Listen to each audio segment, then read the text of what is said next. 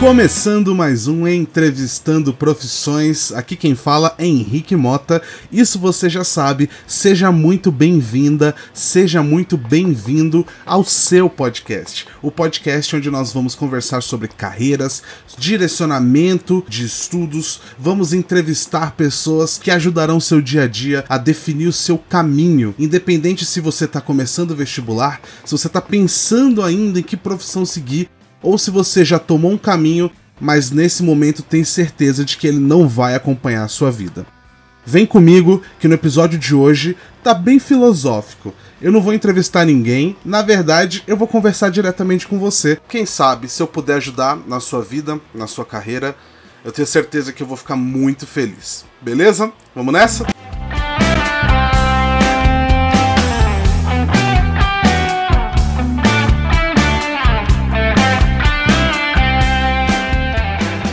Alguns dias atrás, estava navegando ali pelo LinkedIn e me deparei com um artigo que era muito legal e ele falava o seguinte: o primeiro emprego de alguns grandes empresários.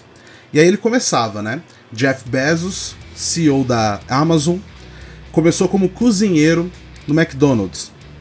Elon Musk, um dos principais nomes da inovação, um dos homens mais ricos do mundo, começou como técnico de videogame.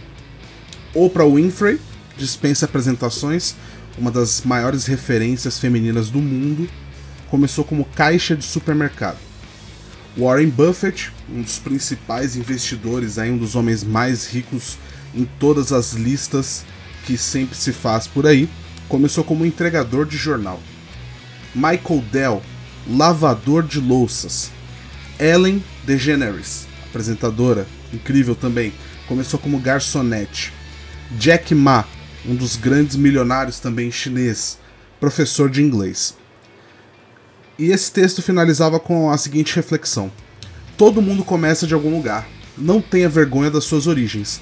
Tenha vergonha se você não está todo dia se esforçando para ser melhor hoje do que era ontem.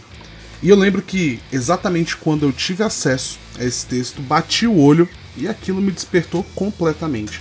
Na verdade, eu tive certeza de que esse texto foi voltado para mim. Não porque eu sou um Jeff Bezos, um Elon Musk, uma Oprah, nada disso. Mas eu tenho certeza de que a sua jornada, onde você está hoje, não te define de maneira alguma.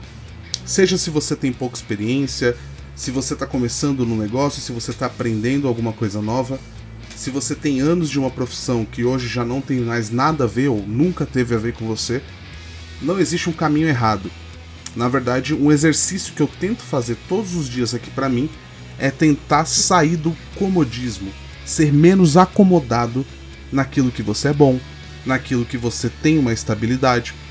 E eu me lembrei, lendo esse texto, do meu primeiro emprego, que ele não tem absolutamente nenhuma, nenhuma relação com o que eu faço hoje. Hoje eu sou consultor de negócios numa empresa de tecnologia e o meu primeiro emprego, CLT, foi como atendente de um fast food também. Muito parecido com muitos dos exemplos aqui que eu coloquei para vocês, empregos que às vezes são, enfim, deixados de lado aí como possíveis experiências, né, na vida das pessoas. Eu comecei como atendente de fast food. Antes disso, antes de CLT, trabalhei desde os meus 14 ali, 13 anos, já como é, monitor de festa infantil, garçom de festa infantil. Me fantasiei até de Shrek, minha mulher adora essa brincadeira. E, cara, trabalhar para mim nunca teve muita escolha, não. Era realmente precisar e isso acontecia. E quando você percebe no que a sua vida está hoje e onde ela começou, a gente começa a pensar se realmente existe um caminho para isso. E essa é a grande reflexão desse texto. Inclusive vou deixar aqui o texto no LinkedIn aqui do post original para que você possa consultar também se isso possa te inspirar. A verdade é que onde você está hoje não necessariamente tem a ver com para onde você vai ou o que você deseja para sua vida. Na verdade, isso tem nada a ver. É só mais uma experiência que você pode colher. Inclusive, essa minha experiência rende milhares de ótimas histórias. Eu tenho ótimas histórias com pessoas que eu conheci nesse meu primeiro emprego CLT. É, eu tinha 18 anos, não tinha nenhuma outra experiência com pessoas diferentes. Me mudei para uma cidade nova e não conhecia ninguém também até o momento, conhecia pouquíssimas pessoas, amigos de familiares. E cara, minha vida mudou completamente a partir do momento que eu comecei a ganhar minha grana, comecei a desenvolver aquilo que eu gostava de fazer e foi muito bacana. Para mim foi muito interessante conhecer visões de mundo diferentes, inclusive para eu ter certeza do que eu não gostaria de fazer, onde eu não gostaria de chegar, pessoas das quais eu não estava me inspirando. Incrivelmente, essa é a parte mais interessante da história, porque quando você se encontra ali com pessoas que não são inspiradoras, que não são o Jeff Bezos ou que não são o Elon Musk da vida, seus ídolos, né? Você começa a entender que o mundo é muito mais denso, porque eu aprendia todos os dias e eu tava num ambiente onde eu, de longe, era um dos piores ali. Então isso foi muito legal. Meu primeiro emprego nessa rede de fast food de frango frito aqui no Distrito Federal, onde eu estou. E quando eu penso que eu comecei nisso, daí eu entrei como estagiário em TI, também não sabia nada, não sabia nem utilizar o Word direito, o Excel. E pro meu trabalho isso não é necessário ainda até hoje, mas é, esse era o nível que eu tinha de, de proximidade com a profissão que eu escolhi. E do nada, lendo esse artigo que a gente está conversando, eu me veio a imagem do metrô de Nova York. Cara, vocês já abriram o metrô de Nova York? Se você tiver podendo abrir aí, dá uma olhada, digita no Google aí, mapa metrô Nova York. Cara, são milhares de linhas interligadas, indo de um lugar para o outro. Uma puta malha ferroviária com diversos caminhos. Basicamente, se você quer chegar num lugar, basta você pegar o metrô. A gente que já fica maluco em São Paulo com uma série de linhas, cada vez mais. É, a gente entra num desse e, e para mim ficou muito claro uma associação.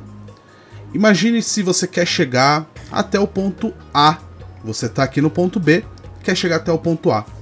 Só que desse ponto B, você tem milhares de possibilidades.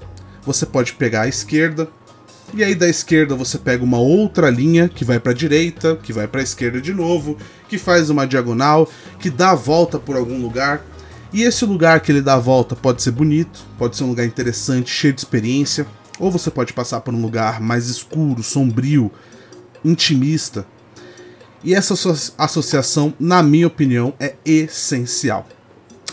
A gente também pode trazer aqui para gestão de times, gestão de pessoas. Se hoje você já trabalha com alguém que é muito diferente de você, é a oportunidade perfeita de você colher a experiência dessa pessoa, dividir com ele o que te aflige hoje e entender passos que talvez você não precise dar. Mas voltando ao exemplo da linha de metrô, onde você tem vários caminhos que fazem você chegar no mesmo lugar, alguns mais rápidos, mas talvez menos interessantes, outros caminhos maiores, mas que com certeza muito mais história para contar. O que mais me chamou a atenção, além do óbvio de toda essa malha ferroviária que pode ser a sua vida também, é a semelhança desse retrato com a minha vida. Milhares de caminhos, milhares de termos diferentes, nomes diferentes, pessoas diferentes, singulares, pessoas que trazem boas experiências, pessoas das quais a gente preferia nunca ter conhecido, mas sempre momentos conectados conectados com você e o final da sua história. O mais bacana desse modelo é que nada é uma unanimidade. Exatamente isso. Como eu falei, se você começou virando à esquerda, uma outra pessoa que pode chegar no mesmo lugar que você virou à direita no início desse caminho. E a partir daí, qualquer decisão que você tome e que a outra pessoa tome, naturalmente serão completamente diferentes. Então, não é possível simplesmente chegar em um ambiente corporativo ou, enfim, um ambiente ágil de trabalho. Vamos, não precisa nem pensar muito dentro de um escritório. Pensa na sua faculdade, no seu colégio, na sua casa e dizer que determinado caminho garantirá o sucesso de um projeto, garantirá o sucesso daquele local que você, sua empresa, sua equipe desejam chegar. E aí, mais uma porrada da vida, que é sobre você ouvir entender que pessoas têm visões diferentes e para você é essencial ouvir todos os pontos de vista. Aliás, você já parou para pensar quantas vezes você deixou de tomar uma decisão porque não parecia estar no caminho ideal? Exatamente. Essa é a parte filosófica da pergunta. Quantas vezes você deixou de tomar uma decisão porque não parecia estar no caminho ideal? Mas aí agora eu te pergunto: qual é o caminho ideal? Voltando lá para o início do nosso episódio: um cozinheiro do McDonald's, um técnico de videogame, uma operadora de caixa, um entregador de jornal, um lavador de louças, uma garçonete, um professor de inglês, na minha humilde prepotência, um atendente de fast food. Qual é o caminho certo? Caminho certo para onde? A tecnologia muda, as pessoas mudam, o mundo evolui. Não tem como a gente cravar que existe um caminho certo para o sucesso. Já pensou em quantas oportunidades se perderam porque você simplesmente estava se afastando daquele tal propósito? Sim, propósito, aquela palavrinha que ficou no seu coração, que você viu vários coaches falando, que você precisa encontrar o propósito da sua vida. Sim, é lindo, é maravilhoso encontrar um propósito. Mas deixa eu te falar, será que vale a pena realmente se comprometer com aquilo a qualquer preço? Investir anos em um curso que você nunca gostou de fazer? Investir anos numa profissão em que você não está feliz e permanecer naquele murro em ponta de faca?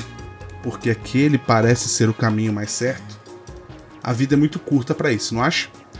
A minha intenção aqui é dividir com você que ter começado como um garçom de buffet infantil, trabalhado com atendimento em uma rede de frango frito, é, ter trancado um curso na USP dos sonhos, é verdade, esqueci de contar. Na verdade, ainda vou contar minha história aqui.